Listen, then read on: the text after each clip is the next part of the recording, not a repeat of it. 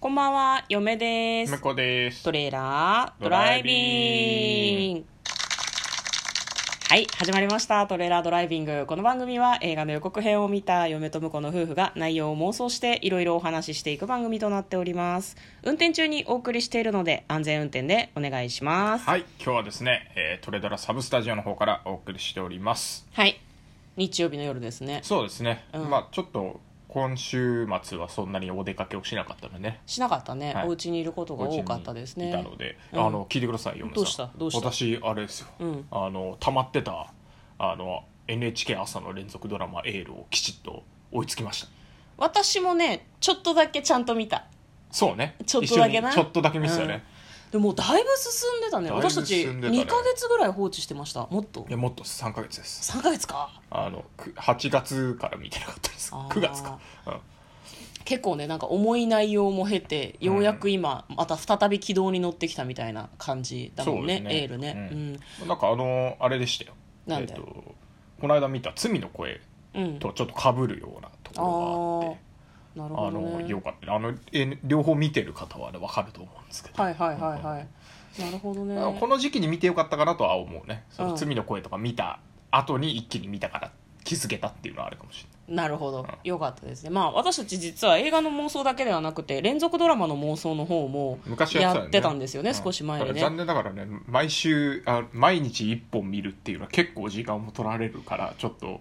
一回スルーしたらやらなくなっちゃったね、 やらなくなっちゃったやっぱ一回始めたら続けるのが大事なんでしょうね、まあ、ドラマもまた隙を見て始めたいなとはそ少うですしね思ってますね朝ドラが面白かったりするので、まあ、今日はですね映画の妄想をしていく回となっております、今日妄想する映画はこちらですスタンドバイミードラえもん2、2020年11月20日公開96分の映画です。はいはい、まあ言わずと知れた国民的アニメ「ドラえもん」の 3DCG アニメーション映画ですねもともと「スタンド・バイ・ミー・ドラえもん」というのが2014年に公開されていてそれの続編なので2ということのようです、まずは予告編の方を復習してそれから内容を妄想していきたいと思いますのび太くんとしずかちゃんって幼なじみだけど、まあ、小学校の時友達だったって幼なじみだよね、はい成長していって大人になって恋をして結婚することになるんですよね、で結婚式当日のび太逃げるらしいんですよ、うんそうなのって思ったんだけどでなんかその自信がないみたいなのね、はいはいはいお僕は静香ちゃんと結婚して彼女を幸せにできるのが自信がないというふうに言って逃げてしまうと結婚式当日ですよ静香ちゃんウェディングドレス着てたから ありえない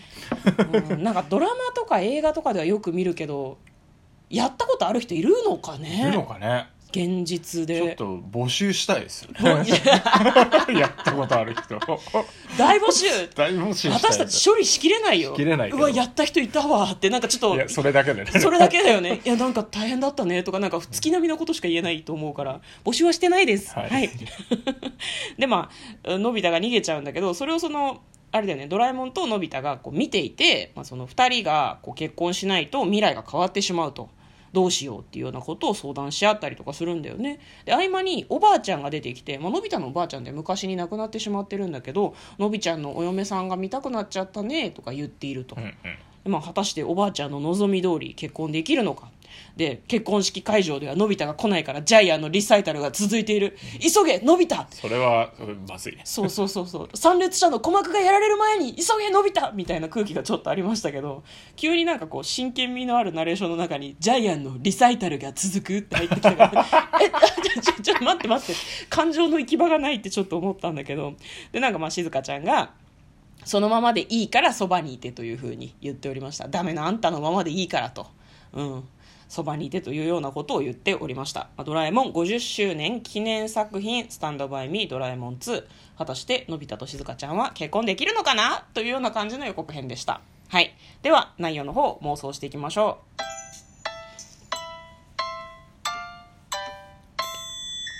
トレイラードライビングうんはいということでねドラえもんですよドラえもんだねいやまあ結婚はするだろするでしょしなかったら 50周年記念作品でのび太としずかちゃん結婚しないエンドはないよそれはさ見てる方もきっと分かってるだろうから、どういう過程を経て、うんえ結果結婚するのかっていうところなんだろうね,、そうだねこれ実はもう一個予告編がありましてねあそうなんだ、うんうんあのそちらの方では結構おばあちゃんとのやり取りにフューチャーされてるようなえ感ーじでしたえねじゃあ大人になったのび太がおばあちゃんに会いに行くみたいなことないや子そこま供でがはな会いいに行ってるかもしれないけどうんうんうんうんうんうんうんでもへーやっぱりねし静香ちゃんの結婚とだったかな、うんまああの「ドラえもん」の僕アニメばっかり見てるんですけどうんうんうんドラえもんのアニメ系でいい話系は絶対おばあちゃんに会いに行く系ですねっていうのはなんとなく覚えてるまあ、あとあれだよねのしのびのび太じゃないドラえもんがいな田舎じゃない 未来にドラえもん田舎に帰っちゃうってすごい ねドラえもんが未来に帰っちゃってさなんか結局戻ってきてくれるみたいな話とかも結構 泣けない、そうだねドラえもんの、の最後の日みたいなそやうつそね、うそうそううそんう、まあ、おばあちゃんの話も確かに泣けるよねそうだねえじゃあ何おばあちゃんに言われたから結婚するのいやそんなことはないと思うけどえでもそんな流れっぽくないなんかあのおばあちゃんに見せてあげるんじゃなかったのかみたいなこと言うのかなだってさ子供ののび太が思い直してもしょうがなくない、うんだから大人ののび太がおばあちゃんにうん、あの説得してもらうみたいなこと説得結婚しろじゃないと思うんだよねだからはいはいはいはい自信のないうんのび太のうん本当のいいところっていうかはい優はいはいはいしいとはかいうん そういう部分をちゃんと、あのもう一回再認識させてくれるんじゃないかなおあばあちゃあーんがなるほどね難しい言い方をでもそうそうだそうだ教私え教えてくれる予という告見てて「え何おばあちゃんに言われるから結婚するの最低じゃね?」って思ったんだけど違うよねそうだよねそんなわけはない自分の自信とかそういうことだよねだって静香ちゃんのことは好きなんだもんでも幸せにできる自信がないからおばあちゃんが「あんたいい子なんだよ」っていうふうに再び言ってあげるっていうことだよねあのもう一一個の予告編で気になったのは、このままだと静香ちゃんのこと忘れちゃうみたいなことが言われてたんで、そうなのうんだからなんかねあるんですよ多分あじゃああれかなのび太が余計なことをしたせいで変わっちゃうのかななんかかもね未来とかそうあのんもともとだってのび太はあれですよジャイ子と結婚する予定だったですからねジャイ子と結婚すると不幸になるんだよね確かねそうそうそうそうそう、うんだからその不幸な未来を変えるためにやってくるんだけど、うんうんうんセバシ君はジャイ子だろうが、えー、と静香ちゃんだろうが生まれてくるっていうこの不思議ねあー性格も違う性格違うかどうか検証してないけどまあそれは分かんないけどね、うんまあ、その辺はいろいろそうだねタイムパラドックス系はねこの間テネットを見た感じだとうんなんか別にでも成立するんじゃないどっちにしろせわしは生まれるっていうまあまあねのはまあね成立せんことはないよね、テネット方式で言ういとやでもだから静香ちゃんと結婚した挙句ジャイ子と結婚してる可能性があるよ最 低一回別れてるってことあのそうそうあの世話しが生まれてくるってことはねはあなるほどねい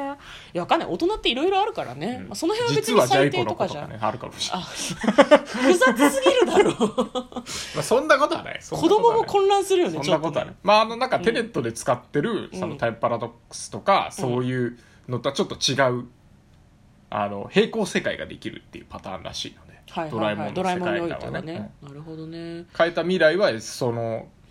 未来を変えると新しい世界線ができてて、うんまあ、そっちに自動的に行くようになってるっていうねなるほど、まあ、そもそもあれかもねその子供ののび太とドラえもんが未来に行ったせいとか何か未来に行ってやってしまったせいでのび太が